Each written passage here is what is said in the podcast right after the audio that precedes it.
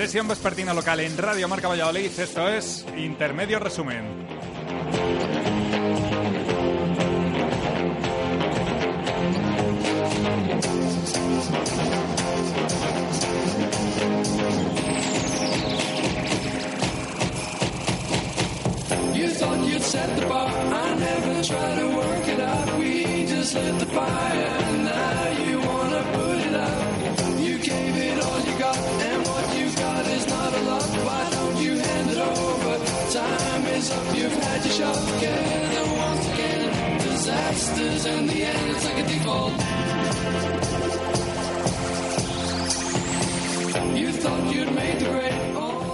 ¿Qué tal? Muy buenas, bienvenidos a Intermedio Valladolid, una hora de programa para repasarte todo lo acontecido deportivamente durante la semana a nivel local.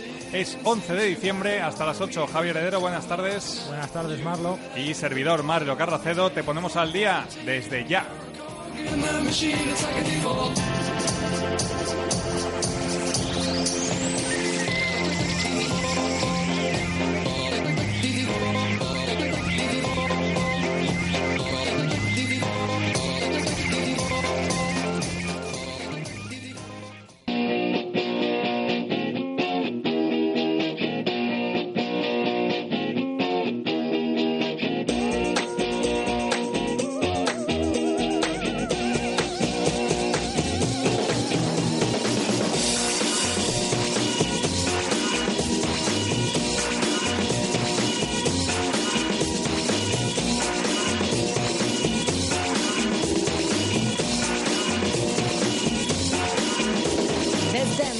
Arrancamos ya este intermedio resumen con los titulares, como siempre, Javi. Vamos con el rugby. Comienza la segunda vuelta igual que empezó la primera con Derby. En este caso juega en casa el Hermes Salvador. Hermes Salvador frente al Brac Quesos entre Pinares. Pepe Rojo domingo a 12 y media. Vamos ambos a por el liderato. En balonmano, contundente victoria de los chicos de Nacho González frente a Balonmano Torrelavega. Y en baloncesto, el Maigüigo Valladolid olvida la derrota ante Melilla, imponiéndose en el derby castellano-leonés con Sergio de la Fuente y Román Montañez. En fútbol, eh, victoria el pasado domingo frente al Recreativo de Huelva. Este domingo a las 12 en Pamplona. Partido importantísimo frente al Atlético Sasuna que está en descenso.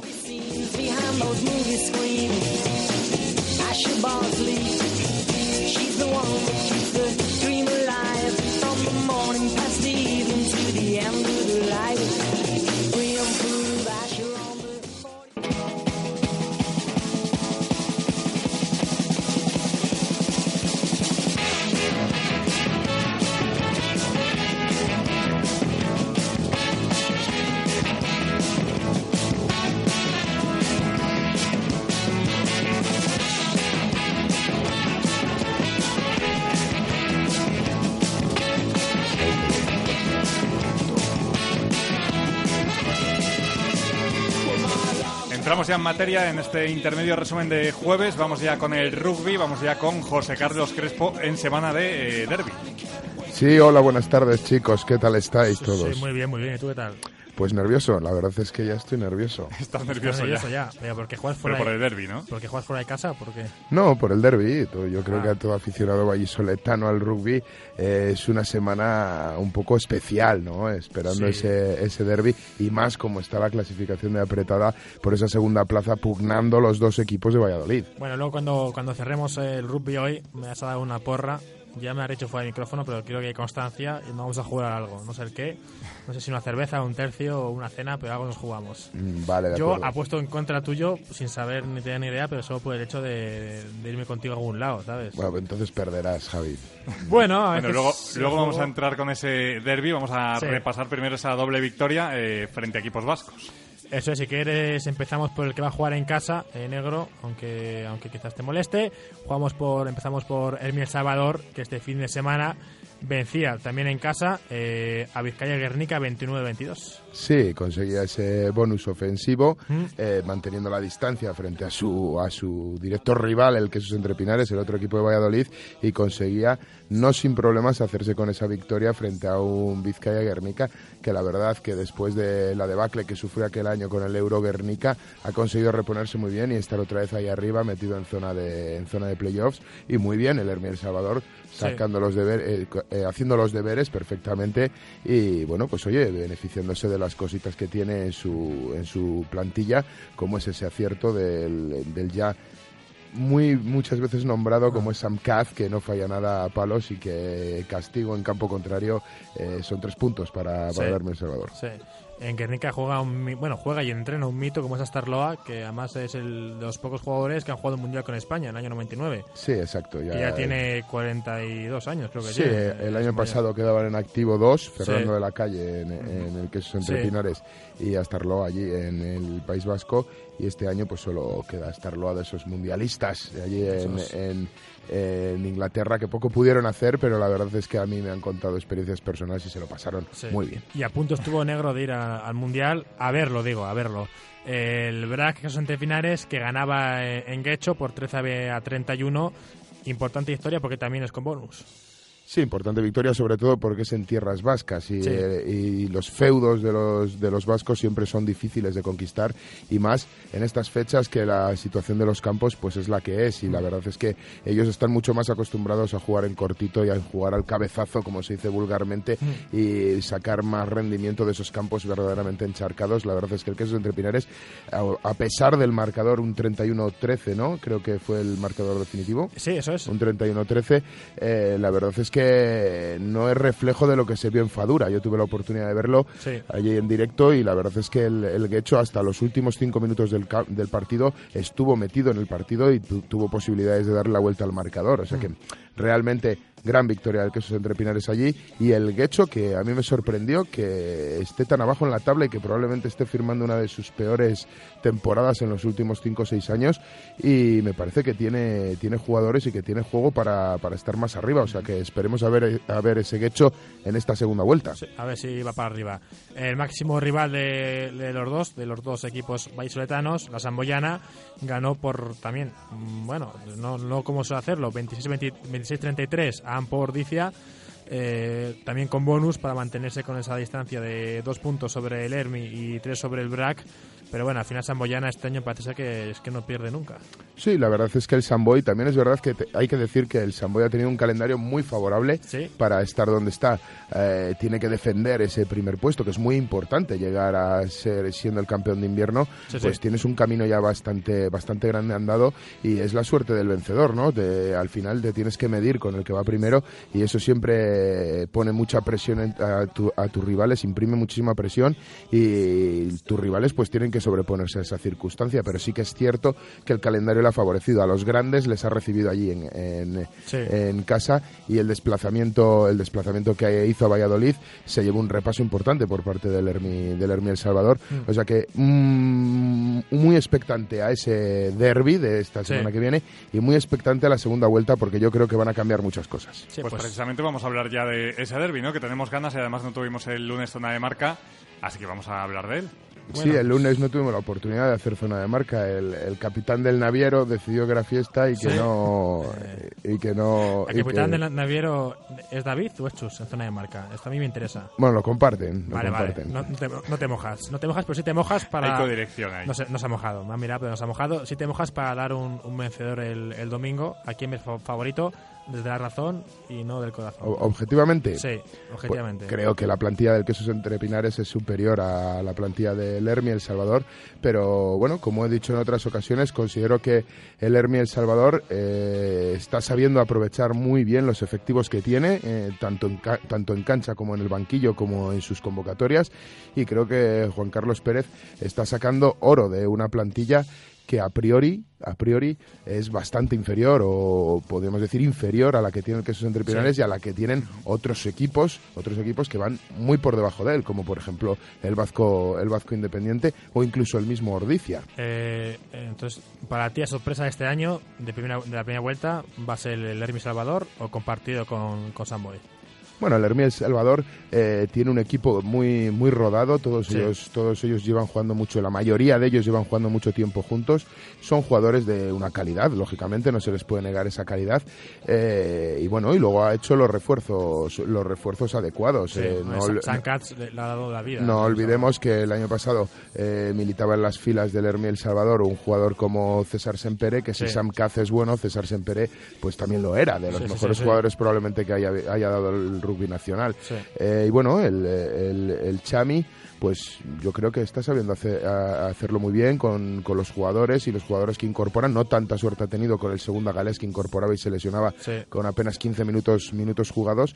Y bueno, y, y la, los, los aires traen rumores de que, de que el Hermi El Salvador será uno de esos equipos que se refuerce ahora, antes de que acabe el plazo de inscripción de jugadores, que creo que si no me equivoco acaba este viernes. Sí, pues vamos a ver si... Creo que tienen algo ya algo ya en puchero, no se puede decir el qué porque no conozco el nombre, sé hasta la posición creo, Sí. pero Y podría jugar ya incluso el... no lo sé, no lo sé, probablemente sea muy precipitado, Sí, pero pero eh, Eh, hay, veo- hay dos o tres equipos Le veo al que negro temblando ya. ¿no? hay dos o tres equipos que se oye que se van a reforzar Sí. y uno de ellos es el Chami. Bueno, pues vamos a ver cómo, cómo es al final el partido.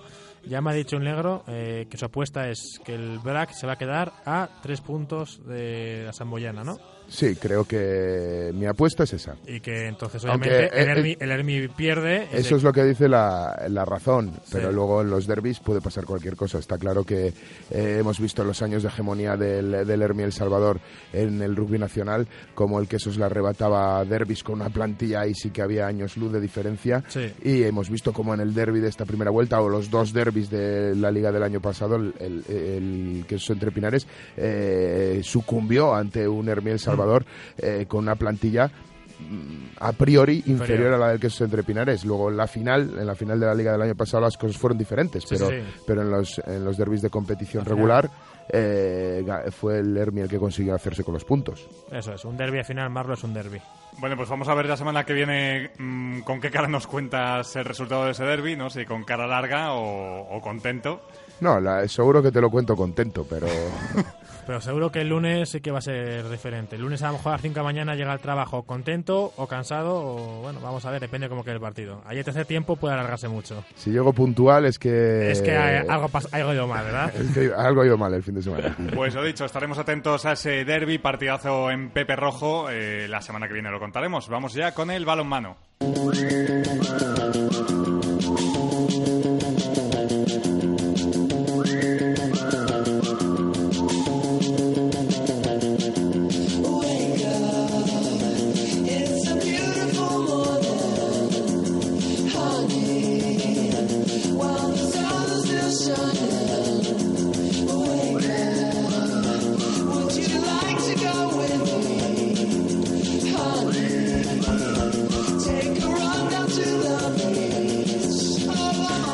Es tiempo de balonmano para repasarte una victoria, la del, pasado fin de semana, victoria contundente del Atlético Valladolid para ponerse como segundo clasificado. Eh, Javi, tenemos que hablar de esa victoria. Buenas tardes, eh, nuestro compañero Manu Abad. Hola, buenas tardes. Hola Manu, ¿qué tal? Pues sí, Manu, como tú dices, victoria, bueno, eh, fácil, 35-28 frente a un rival que era el colista y que obviamente sigue siendo colista. Eh, Manu, bueno, hablamos de- de- del partido que ya queda muy lejos, pero bueno, vamos a hacer un pequeño, un pequeño resumen. Pues eh, como resumen podríamos decir que fue una victoria cómoda del Atlético ¿Mm? Valladolid, pero un poquito más trabajada de lo que se creía. Sí, Empezó muy bien, en los primeros 17 minutos ahí iba un- con un parcial muy bueno, pero hubo los últimos 13 minutos de la primera parte un poco de relajación y se fue metido en el partido el Torre la Vega. Fue un 15-13 en el descanso. En la segunda parte parece que las palabras de Nacho González del- en el vestuario surtieron efecto Sí. y el Valladolid, el Atlético Valladolid, dio otro arreón y se puso a seis, a seis goles de ventaja y a partir de ahí ya fue fue un paseo, digamos. No, no un paseo, Sí, porque pero- puso bastantes problemas el Torre la Vega, sí, pero sí que fue un toma y daca que ya con la ventaja que llevaba el, el Atlético de Valladolid no pudo el Torre la Vega. Sí, al final se fue, se fue hasta los 28 goles Torre la Vega, que bueno, es una cifra que no está nada mal. La defensa no fue el mejor Eh, día y eso, eso que la es. defensa generalmente, el Atlético Valladolid, así dicen los números, es el segundo equipo menos goleado, es de las mejores de la categoría. Pero bueno, al final 35-28 y el mejor de partido, Fernando otra vez, ¿no? Fernando y de la Rubia, los dos en este caso. Se ha destacado mucho Fernando, fueron 15 goles y Mm. Casi cabeza nada. la lista de goleadores de, Sí. de División Plata. Y también, pero de la Rubia aportó también 10 goles, lo que da es lugar, si, todo, si cualquiera viera el partido, que prevalecieron los ataques o la defensa. Sí. Mucho gol en la línea de, en primera línea, Sí, de- de lo- desde los laterales, Sí, demuestra que hubo una defensa bastante flojita. sí, eso es. eh, la clasificación, si quieres mal, lo repasamos. Los tres primeros, el primero sigue siendo el Teucro porque volvió a ganar, 22 puntos, 11 de 11, están intratables. Segundo, ahora el Atlético Valladolid con 16 puntos, por eso del Golaveras. Tercero, Go Fit, que también tiene 16 puntos, pero bueno, que queda un puesto abajo. Eh, vamos a ver si mantenemos esto y a ver si el Teucro pincha alguna vez, porque si no va a ser muy difícil. Este fin de semana juegan contra Handball Bordis, que es un partido, bueno, pues eh, eh, complicado, pero no tiene pinta de que el Teucro vaya a aflojar. Pues no, yo creo que el Teucro ahora mismo, en la dinámica que está, va a ser muy complicado de quitarle de ahí arriba. El segundo puesto es el que tiene que pelear ahora mismo el Atlético Valladolid. Sí, este fin de semana GoFit juega contra Torrelavega. Bueno, es un partido, es un derby. Eh, juegan en Torrelavega. Vamos a ver si se le complica un poco el partido. Eh, nosotros jugamos contra la Academia Octavio. Eh, rival a priori sencillo, sí, pero es fuera de casa. Son séptimos, llevan 11 12 puntos. Así que eh, al final no va a ser un rival tan fácil como, como parecía. Y al final va a ser un partido seguro que, que trabajado, duro y complicado. Pues sí, son el típico de partidos que hemos hablado otras veces, de equipos de por debajo del Atlético Valladolid, pero de media tabla, que son los rivales que quitan puntos a los equipos de arriba. Sí. Efectivamente, un partido un poquito tam- trampa, pero vamos, creo que Nacho González ya lo ha ido diciendo esta semana, tiene concienciados a sus jugadores para que el partido sea lo más importante posible y que se vaya a disputar con la máxima concentración posible. El partido a las 12, eh, el domingo. Eh, si quieres Marlo, me estás haciendo señas, algo pasa. Eso es, porque precisamente esta misma mañana eh, nuestro compañero Marco Antonio Méndez entrevistaba al entrenador de eh, Octavio, eh, Javier Fernández, y bueno, pues vamos a escuchar mm, o a extractar lo, lo mejor de lo que comentaba esta mañana. Llevamos una muy buena línea, eh, salvo el último partido contra Baracaldo. Nosotros, eh, a día de hoy, el 85% de, de los jugadores son debutantes en la categoría, con lo cual cualquier partido se nos antoja muy, muy difícil, ¿no? De ahí que, que, que- sabemos que, bueno, que en los partidos de casa no se nos pueden escapar, ¿no? Eh, tenemos que dar un puntito más de intensidad si cabe, por el tema de que luego puntuar nos cuesta mucho. Si a eso le sumamos, como te digo, que todos son muy jóvenes, eh, a día de hoy nos, nos cuesta competir, ¿no? Pues ahí estaba lo que comentaba Javier Fernández, entrenador de Academia Octavio. Pues ahí está, como digo, partido a las 12 en el pabellón de las traviesas. eh, a ver si, bueno, pueden venir aquí los chicos con, con dos puntos y seguir sumando antes de Navidad, desde el parón. Y las chicas que están paradas porque están jugando el europeo, las, eh, la selección española va muy bien, 2 de 2, ganó a Polonia, ganó a Rusia de un gol, pero la ganó. Hoy juega contra, contra Hungría a las ocho y media.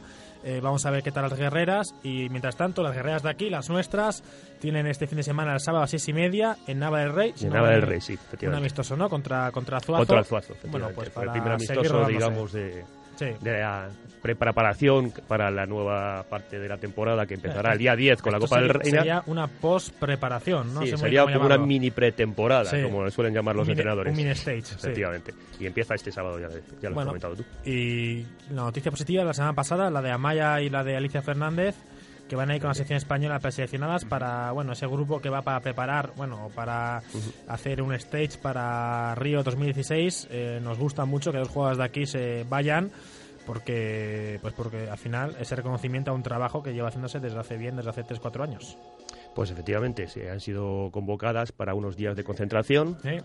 Junto con, con una serie de jugadoras de 17 a 22 años, que Mm. es que con el plan que se llama Horizonte Río 2016, Sí, efectivamente. Un poquito para planear el futuro, a ver si Efectivamente. finalmente están dentro de dos años.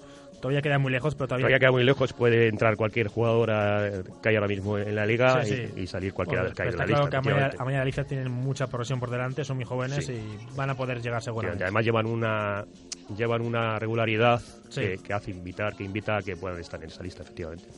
Bueno, pues hasta aquí el balonmano. Eh, ¿Te vas a animar a ir a ver al Atlético Valladolid, Javi? Eh, juega fuera de casa este fin de semana, pero si jugase en casa, pues eh, lo haría. Habrá que ir a ver a No, las no, chicas. precisamente me refería eh, por el desplazamiento. Por Ah, eso- pues no- el no- domingo a no las sé por 12. eso del, del pabellón te Eh, apetecía. ah, ¿eh? pues el pabellón de las traviesas. Pues me ha, me ha gustado mucho el nombre, pero como también juega el Pucela en Pamplona, ahí a lo mejor no sé muy bien dónde elegir, ¿eh? Porque entre la chistorra Y el pabellón de las traviesas, bueno, pues yo ahí ya sabes que siempre elijo comer. Vamos con el básquet.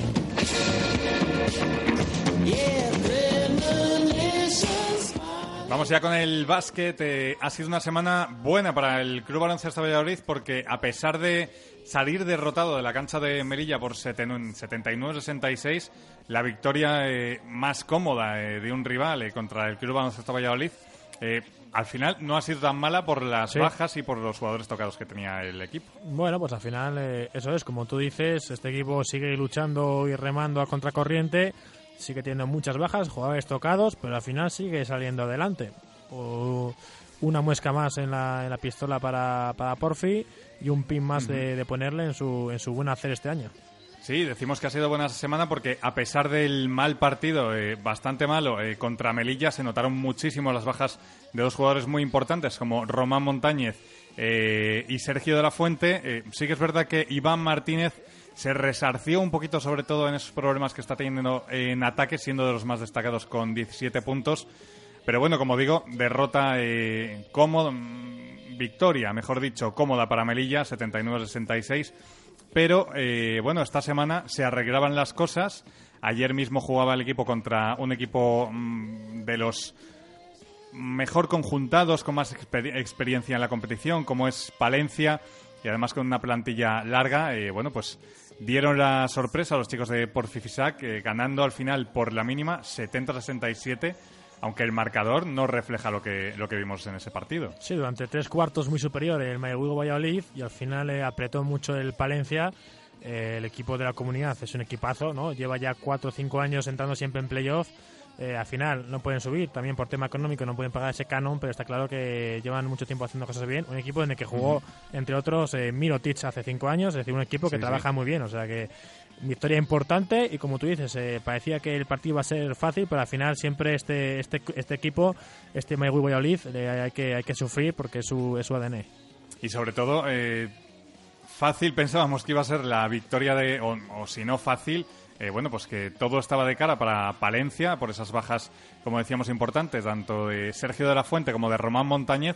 Bueno, pues por fin nos sorprendió y los dos salieron, eh, jugaron tanto eh, que Román Montañez al final disputó 22 minutos para ser el más destacado del partido con 17 puntos y 21 de valoración.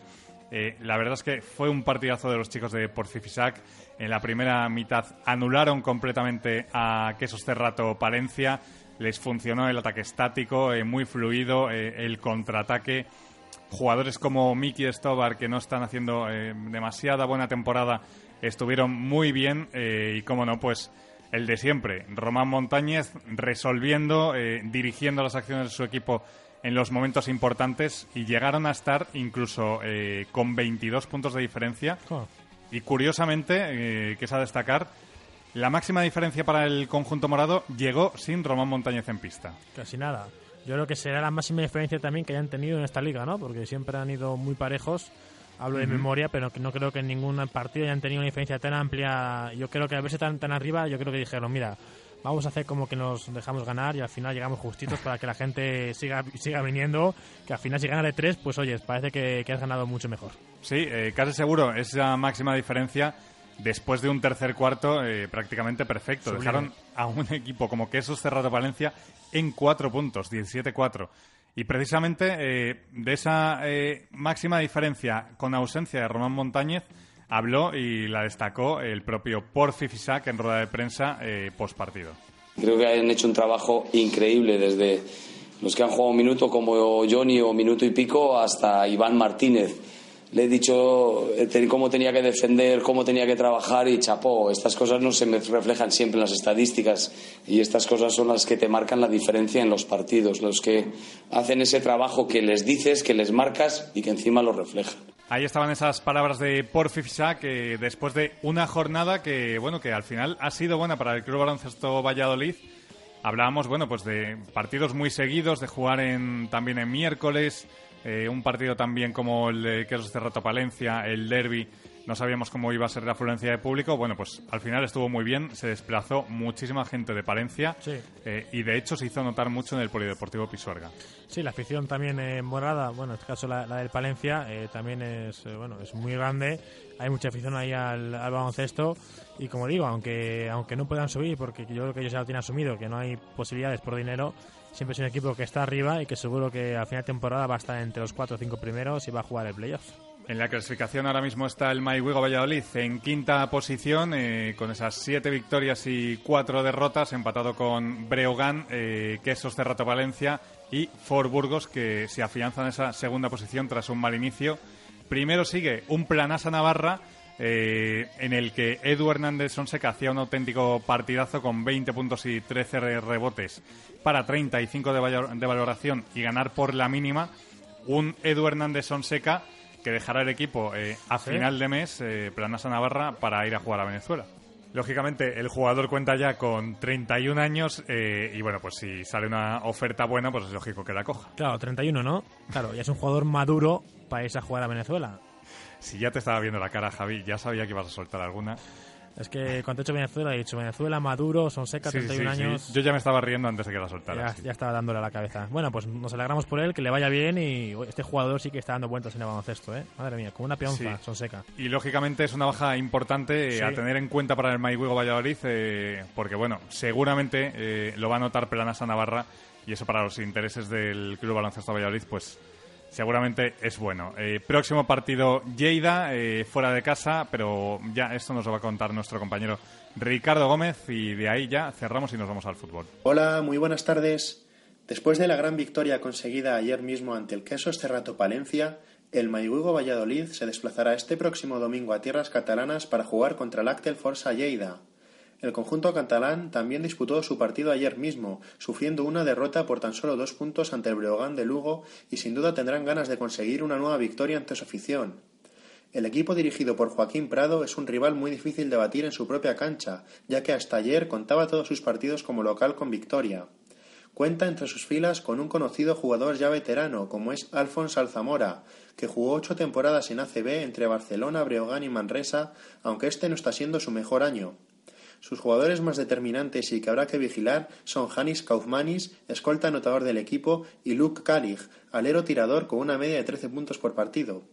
Además, por dentro, habrá que estar muy atentos al ya veterano Javier Mújica, procedente del Peñas Huesca, al nigeriano Misael Facuade y a Francisco Guerra, jugador de 2-12 con una media de 12 puntos y 6 rebotes por partido.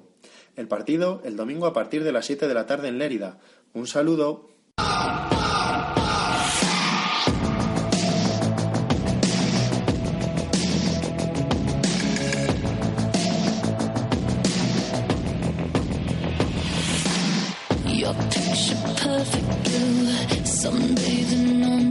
Vamos a repasar ya esa victoria. Volvió por fin a la senda de las victorias. El Real Valladolid fue ante el Recreativo de Huelva por 1 a 0 en el estadio José Zorrilla. Nuevo José Zorrilla, Javi.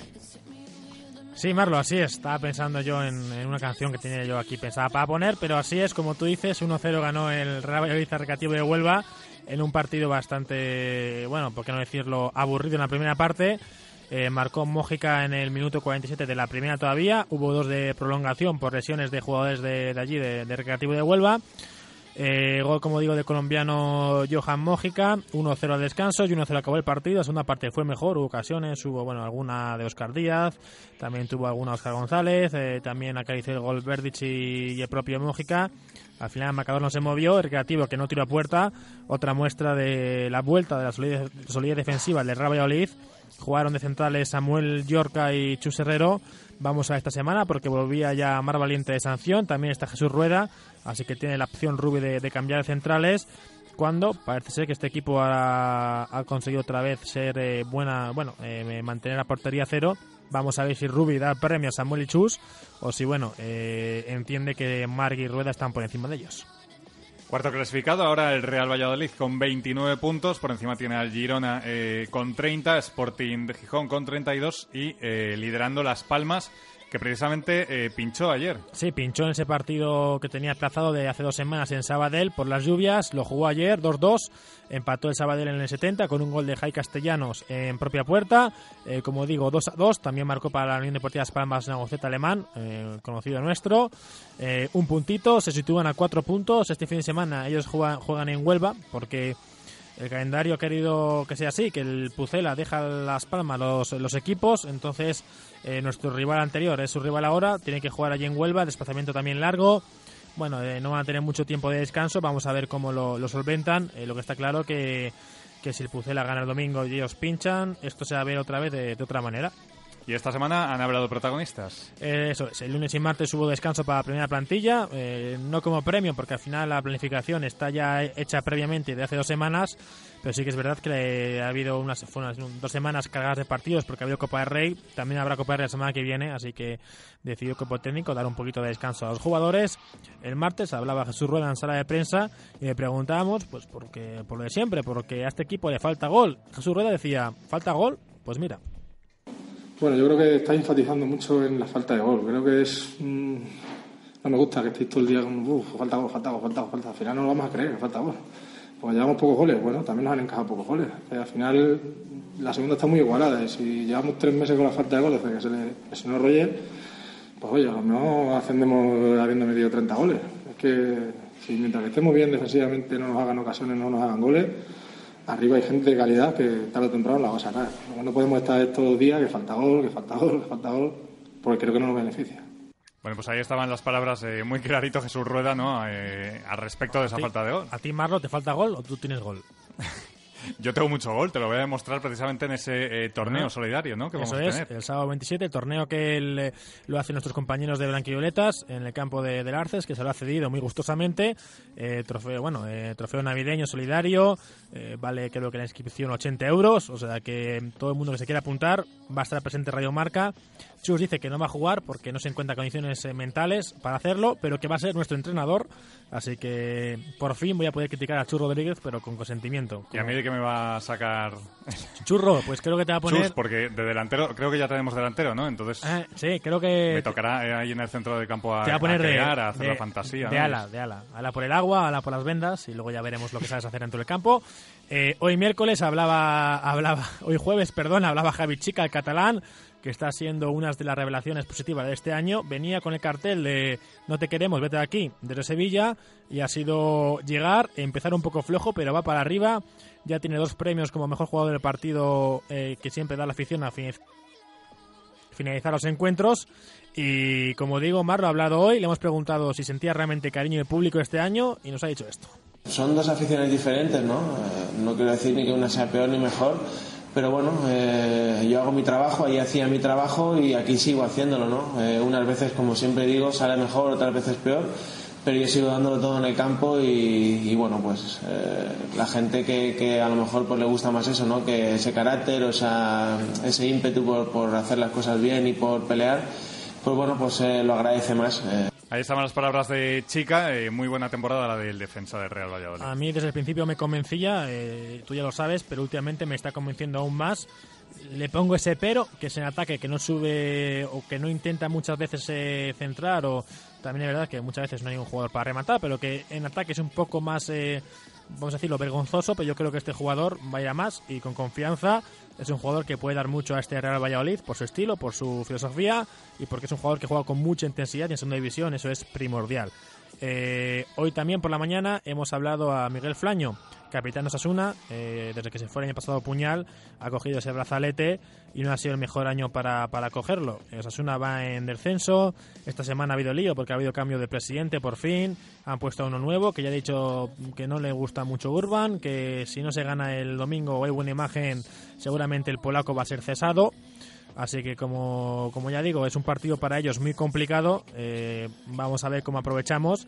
Y Miguel Flaño reconocía esta misma mañana que no están bien aquí en directo Marca Valladolid y reconocía que, que va a ser un partido complicado.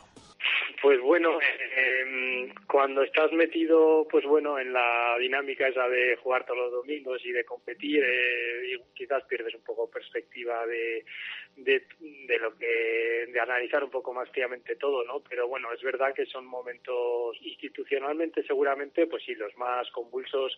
Creo que, que bueno, que a partir del descenso, pues se, se desarrollan una serie de acontecimientos muy negativos. Bueno, pues ahí estaban las palabras del capitán de un Atlético Osasuna eh, sorprendente esta, esta temporada. Sí, sorprendente en lo negativo. Si quieres, escuchamos ya a nuestro compañero de Blanquioletas, Jesús Domínguez, que nos va a hablar sobre el partido del Pucela y también sobre el partido de Promesas, que recordemos eh, está sexto en segunda B, temporadón absoluto de los de Rubén de la Barrera que se están saliendo. Pues cerramos con él y vamos con esa terna de secciones que tanto nos gusta. Buenas tardes, compañeros. Este domingo el Real Valladolid visita el estadio del Sadar después de dejar atrás la mala racha de resultados que atravesaba. Lo cierto es que el equipo no enamoró contra un recreativo que se dejó llevar, pero por lo menos consiguió ganar, que al fin y al cabo es de lo que se basa este juego. Y en la segunda mitad fue amo y señor del encuentro. Osasuna llega al partido del domingo en un estado bastante pobre, con problemas en el plano extradeportivo y metidos en puestos de descenso. La obligación de ser austeros ha provocado que tengan que contar con una plantilla joven e inexperta en la categoría, edulcorada con un puñado de jugadores de cierto nivel, como Santa María, Calamuro, sí, sí, los hermanos Flaño, Necumán, eh, Cedric o Nino. Mm, Sin embargo, por ahora no, no les está bastando con esto. El caso es que Jan Urban tiene equipo para más, a pesar de, esas otras piezas de menor caché. Pero ni ha terminado el entrenador de hacerse al equipo, ni están teniendo demasiada suerte. De manera que el Pucela está casi obligado a hacer de río revuelto ganancia de pescadores, puesto que los de arriba no fallan y los de abajo no dejan de apretar. Antes de este partido, el sábado por la tarde, el Promesa recibió la visita del penúltimo clasificado, el Lealtad, contra quien buscará su tercer triunfo consecutivo y a poder ser dejar otra vez la portería cero. Los de Rubén de la Barrera tienen una oportunidad perfecta para seguir acercándose a esos 30 puntos que su entrenador pretende alcanzar en esta primera vuelta. Con estos se dejaría la salvación bastante encarrilada y se podrían permitir incluso el filial una segunda vuelta más de formación con, con el objetivo casi cumplido. Después de que la semana pasada los dos primeros equipos del Valladolid lograsen ganar, este fin de semana parece propicio para que se repita, ya que el filial juega en los anexos contra un equipo de descenso y los de Rubi en un Sadar que ya no es lo que era. Veremos si son capaces de repetir triunfo los dos para así acercarse un poco más a sus metas. Un saludo y hasta la próxima semana.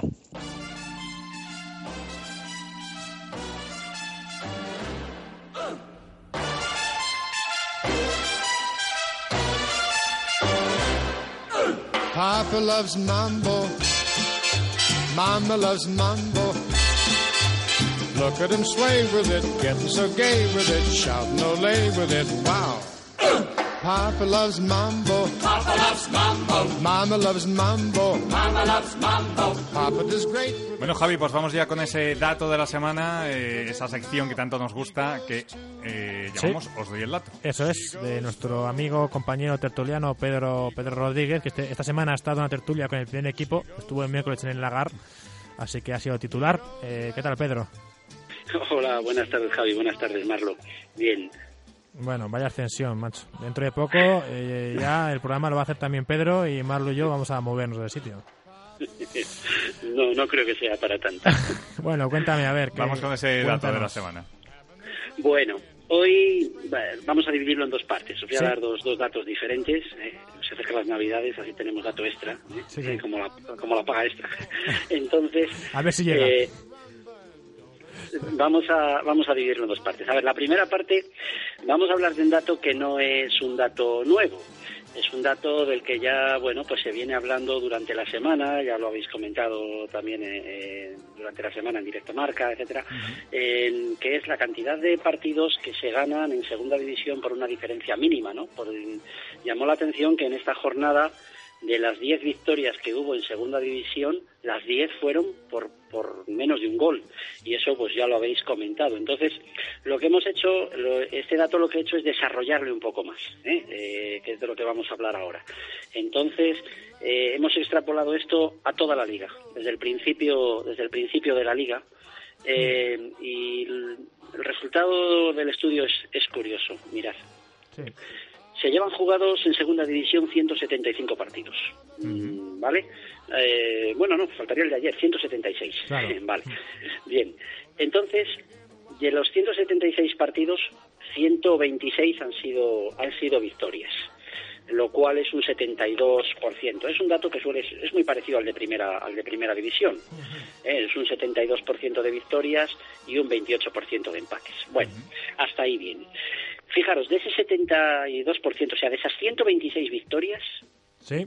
nada menos que 74, que es una cifra casi del 60%, mucho más de la mitad, han sido victorias que eh, solo tienen un gol de diferencia. 59% de las 126 eh, eh, el- se ha llevado esta, este fin de semana, pues eso, el, el pleno, ¿no? El 100%, 10 de 10, ¿no? Pero en las 16 jornadas, un, seten- un 60% de victorias son por menos de un gol. Fijaros este dato cómo cambia de segunda a primera. En primera división, eh, este dato del 60% baja al 43%.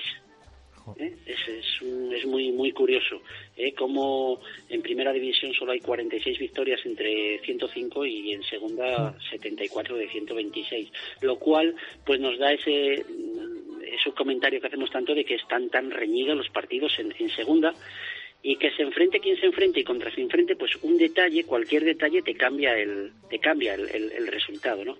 Eh, luego este mismo dato lo hemos seguido desarrollando a, a equipos individuales y hemos cogido cinco primeros equipos de la tabla, Las Palmas, Girona, Sporting, Betis y Valladolid.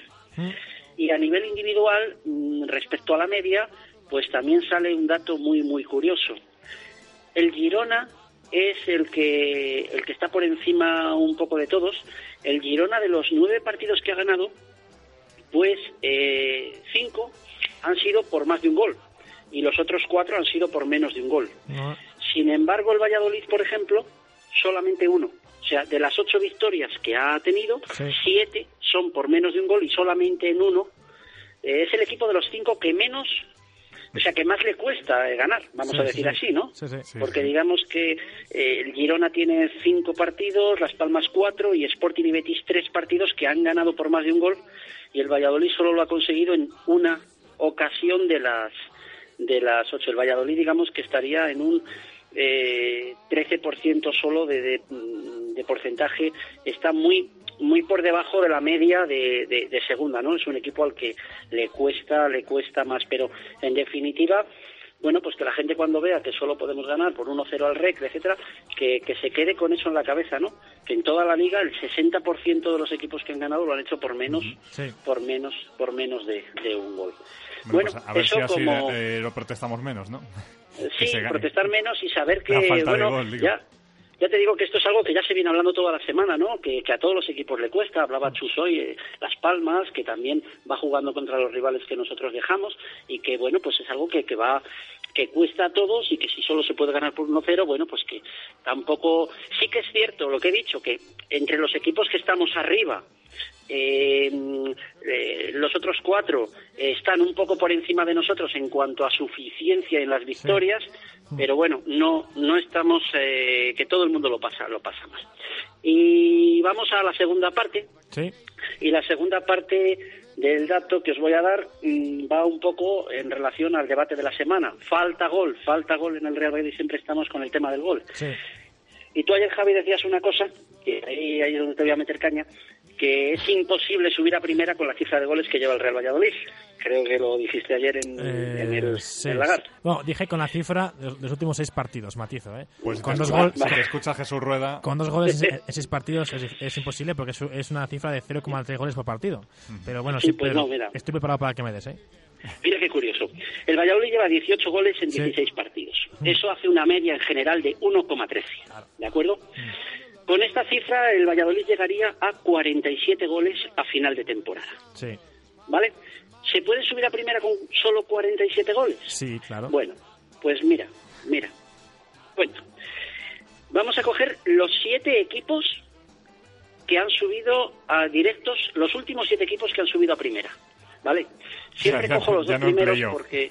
sí, el, el tema del playoff no, porque como lo del playoff es un poco una lotería, Sí, sí. el equipo que asciende en playoff yo creo que estadísticamente no es muy fiable. Sí, sí, sí, lo digo Entonces- porque el dato va a ser más contundente contra Javi, ¿no? Eso es, cogemos los siete últimos equipos que han subido a primera. Serían de atrás hacia adelante Mm. el Betis, el Celta, el Betis de la otra vez, o sea, Sí, me sí. estoy remontando varios años, el Betis, el Celta, el Depor, el Villarreal, el Elche, el Depor de nuevo y el Eibar. Y fijaros, goles que metieron esos equipos de atrás adelante. Betis 85, Celta 83, Depor 76, Villarreal 68. No sé si os fijáis en que cada uno es menos que el anterior. Sí, sí, sí. Elche 54, Depor 48 y Eibar 49. O sea que va cada año paulatinamente bajando, bajando y bajando la cifra de goles necesarios para subir a segunda.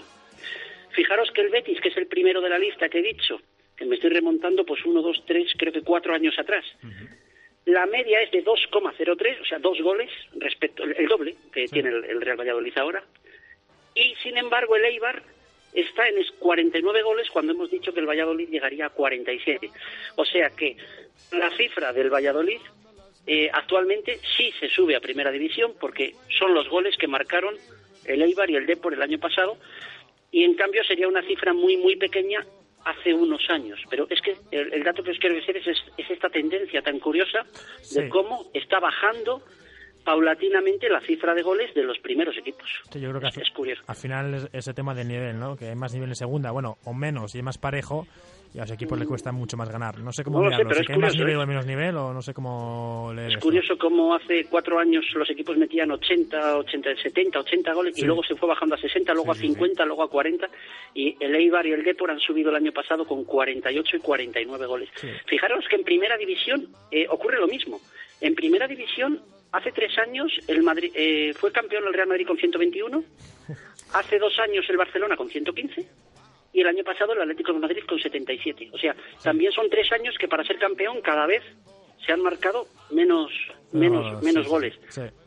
Bueno, la verdad que al final el dato no era tan agresivo, ¿no? Para... ¿Eh? Creí, No, creí que iba a ser más yo- agresivo yo- contra, contra yo- Javi, pero bueno. No, no, no, yo cuando digo meter caña es así. No, es- yo es- me voy a defender y yo decía, me refería a que es imposible con estos últimos seis partidos, Sí, dos claro. goles seis partidos. Con la cifra actual, claro, con un gol por, parti- con un gol por partido, asciende. Si No. gana siempre 1-0, Yo, me refería a la cifra desde Sí, el principio de liga, completa. o sea que, Mm. ¿eh?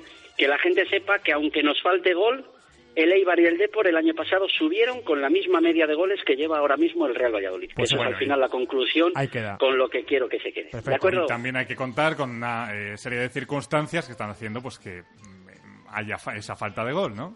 Sí, pues a poco que mejoremos, pues incluso pues eh, mejor todavía. Muy bien. Bueno, pues hasta aquí, Pedro. Un saludo, bien. hasta la semana que viene. Muchísimas Buen gracias. fin de semana, buen fin de Igualmente. semana a todos. Venga, Igualmente. hasta luego, hasta la semana que viene. Adiós, Chao. adiós.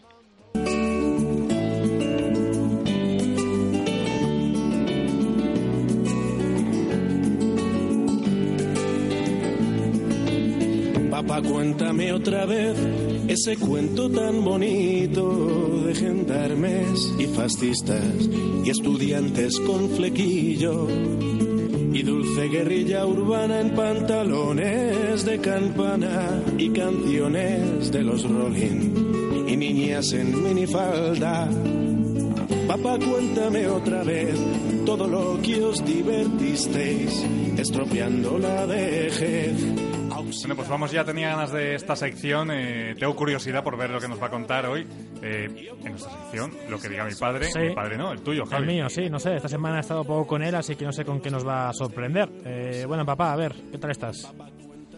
Buenas tardes, bien, muy bien. Muy bien. Bueno, yo creo que sorprender es difícil y bueno, de- vamos, yo creo que por primera vez vamos a repetir un poco uh, la conversación un poco del jueves pasado, que bueno, por temas horarios no hubo mucho tiempo para, digamos, terminar un poco el tema como yo pienso eh, o a mí me hubiese gustado.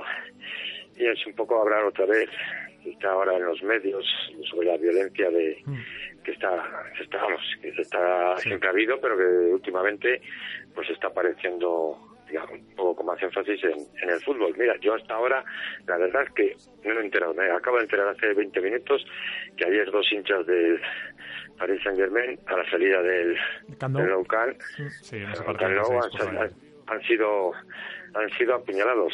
Entonces, bueno, parece que es una cosa que, que se le está dando ahora mucha importancia y que todo el mundo está tomando conciencia de- del problema.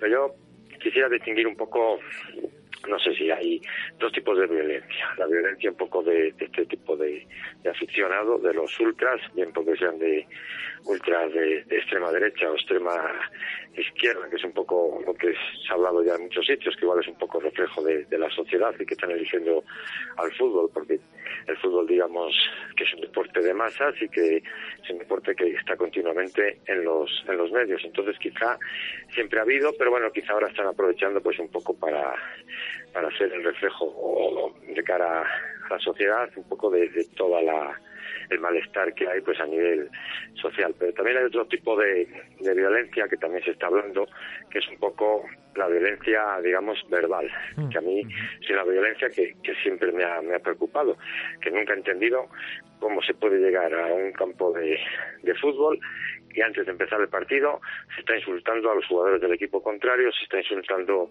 al árbitro, que bueno, al fin y al cabo incluso a la, a la afición o la ciudad que representa ese equipo. Y eso yo creo que viene un poco, es un tema, yo creo que desde, la base, un tema de, educación, un tema de cultura.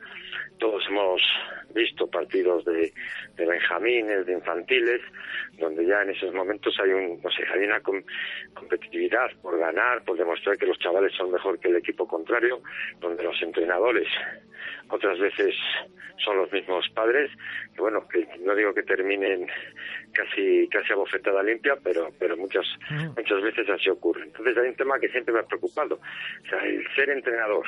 Yo no, di- no discuto las cualidades técnicas de, de muchos entrenadores que se dedican muchas horas a estos niños de entre 8 y 12 años, pero yo creo que aparte de cualidades técnicas también hay unas cualidades, yo creo que, que humanas que muchos muchos no tienen. Entonces yo creo que ahí ha sido un poco, hemos pecado todos un poco de, de ser demasiado de blandos, incluso la, la federación cuando ha habido alguna alguna cosa yo no sé, de este tipo, pues bueno, las sanciones son mínimas, se le sanciona por un partido, entonces yo no sé realmente qué requerimientos tiene que tener un entrenador para estar con chavales de, de 8 a, a 12 años. No sé si solo son conocimientos técnicos o yo pienso que tenía que tener, pues no sé, alguna, alguna actitud un poco distinta de, de las técnicas. Entonces, ahora, bueno, el otro día hemos visto que del, de un campo de fútbol, el Bernabéu, pues han expulsado a 17 aficionados por insultar. No sé si, si realmente eso va a servir de, de, de mucho. Pero bueno, Bueno. puede que, que algunas veces dice que la letra con sangre entra. Entonces, bueno, si ves que tu equipo sale perjudicado, si puede salir perjudicado en la clasificación, incluso con, con algún tema económico, pues a lo mejor un poco ya nos, nos Claro, yo- concienciamos. yo lo que busca es eso, es que la gente tenga conciencia social y que cuando alguien insulte a un jugador tú le, le- le reprimas y le digas, oye, es que esto no es... Creo que es lo que buscan, que pues que el propio aficionado, cuando vea a otro aficionado insultar, le reprima y al final nadie nadie insulte. Eh, yo creo que es lo que están buscando con esto, que es muy difícil. Pues es, muy difícil Yo creo que la el Que no se vea tan normal, que está normalizado. eh, Claro, a eso me refiero, que tú estás en, en cualquier estadio. partido miras al de, estás escuchando al de al lado Hijo- insultando hijo y ni, si- tal, pues ni siquiera mejor- le miras ni, ni Claro. una mala cara ni tal, porque estás acostumbrado a escucharlo y lo ves normal. Y eso no debería ser así. Bueno, es que no quiero decirlo, pero una vez Marlo y yo vimos un Real Madrid-Valladolid, me acuerdo, el año pasado, un abuelo con su niño, que Marlo y yo estuvimos a punto de, de llamar a la policía, porque es que... lo- completamente vergonzoso. Increíble, o sea, eh, insultando el abuelo, claro, y el niño, como es que me acuerdo que el niño repetía justo lo que decía el abuelo, Sí, el abuelo le, le animaba. le animaba, ¿sabes? Es que al final es eso, es lo que es lo que la liga yo creo que está buscando, que eso no, no lo veamos como normal, porque no es normal ir al campo y dedicarte de minuto uno a insultar y acordarte de la madre de los que están jugando o del equipo contrario. Es que es que no es normal. Y algunos dicen, eso, es la- eso es la salsa de fútbol, la salsa de fútbol es el gol, es, es los amigos, no es insultar. Es que- Siempre he pensado que, que la gente que, que su hijo practica el fútbol con 8 o 9 años, todo el mundo quiere que sea Messi o que sea en el futuro Cristiano Ronaldo, Iniesta o Casillas. Pues yo creo que en, este- en otros deportes hay que practicarlos para que la gente y la gente joven pues ame, le guste el deporte, practique deporte y que vamos, y que compita, Sí. pero no que sea que haya no sé esa necesidad que hay en el fútbol de quedar primero, de, de quedar por encima de- del otro. Yo hay veces que, que pienso que ser árbitro de primera división, hombre, es difícil porque puedes sal- sales muchas veces en la televisión que te has equivocado, pero es muy difícil que nadie te tire, bueno, te pueden tirar alguna vez, como ha ocurrido algún botellazo, pero de ahí no pasa. Pero ir a un campo de tercera división con una pareja de guardias civiles, incluso a un campo de juveniles o infantiles, sin linieres, me parece, me parece que siempre ha sido heroico, ¿eh? Sí, sí. heroico, independientemente que se pueda equivocar o no, pero siempre me ha parecido heroico. O sea, que tiene que tener una, una sangre fría y una psicología muy grande, porque hay veces que es que ya no se te puede insultar o decir que eres muy malo, que bueno, eso en todo trabajo pues estás expuesto, pero que falten al respeto, que te falten a un familiar tuyo, yo no sé cómo algunas veces algún árbitro ha aguantado lo que lo que aguanta. Bueno, ¿eh? papá, que se nos va, se nos va el tiempo. Si quieres esto lo acabamos de hablar la semana, la semana que viene, porque esto para mí me daría para un programa entero, la verdad. Es que estoy muy de acuerdo contigo, ya lo sabes. Esperemos que la semana que viene podamos tocar otros Otros temas, a ver si es verdad. un poco más, Más alegres. divertidos del, del fútbol. Más Seguro, alegres. pues nada, te De despedimos hasta la, hasta la semana que viene y completamente de acuerdo en todas y cada una de las palabras que has dicho. Vamos a dejar de decir que no se puede erradicar esto y que es normal porque no es normal. Eso es. Un abrazo, papá. Venga, un abrazo. Un saludo, adiós. Mi jefe no me deja respirar.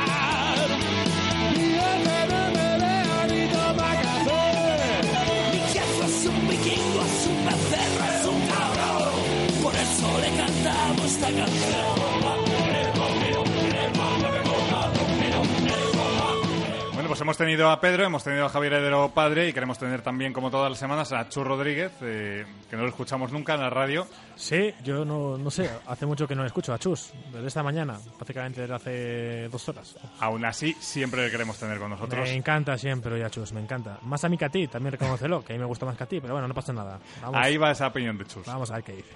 Javi Marlo, ¿qué tal? Buenas tardes. Bueno, yo creo que está siendo esta una semana en la que quizá estemos eh, valorando más al Real Valladolid, ¿no? ¿Por qué? Porque venimos de una jornada, la número 16, en la que hemos visto cómo ningún equipo en ningún partido de los 11 que se han jugado ha ganado por más de un gol al rival. Eh, ha habido un empate y el resto, 10 victorias y solo por un gol. Y luego también, pues, ver el empate en la nueva Creu Alta de la Unión Deportiva Las Palmas, también, pues bueno, quizá valoremos que el Real Valladolid no está tan mal o que los rivales no están tan bien, las dos cosas, y que el punto que se sacó en la nueva Creu Alta, después de ver cómo el equipo de Paco Herrera en el día de ayer empataba, pues desde luego no, no es tan malo y el equipo sigue en la pelea.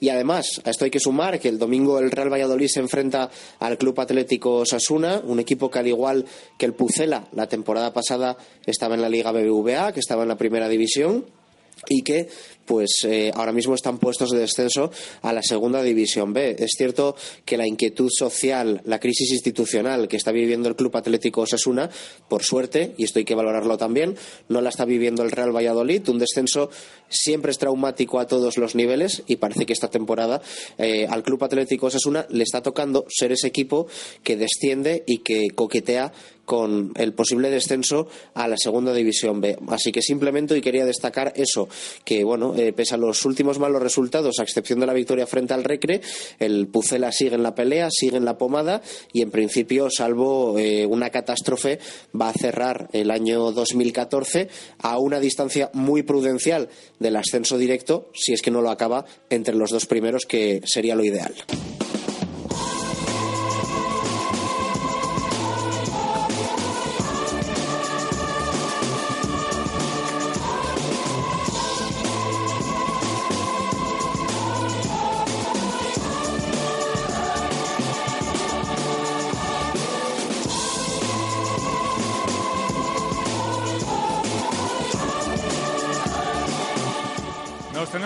Hasta aquí un nuevo intermedio resumen en el que hemos intentado eh, concentrarte todo lo que ha acontecido a lo largo de la semana y que te hemos ido contando en directo Marca Valladolid. Heredero, hasta mañana. Ya sabes, Marlo, mañana a 1 y cuarto en directo Marca Valladolid. Eh, tendremos la rueda de prensa de Rubi, el entrenador catalán. Vamos a preguntarle cómo ha ido la semana, cómo está Jesús Rueda. Bueno, pues sobre todo lo que hay que preguntarle, como siempre, a Rubi. Eh, mañana aquí en directo, 1 y cuarto, lo escucharemos. Eso es, pues como siempre, nos escuchamos mañana. Ya sabes, de 1 a 3, un saludo. Adiós. I need someone love in the middle of the day. I want someone to be and someone to drive around town. I need someone to love when the chips are down. Love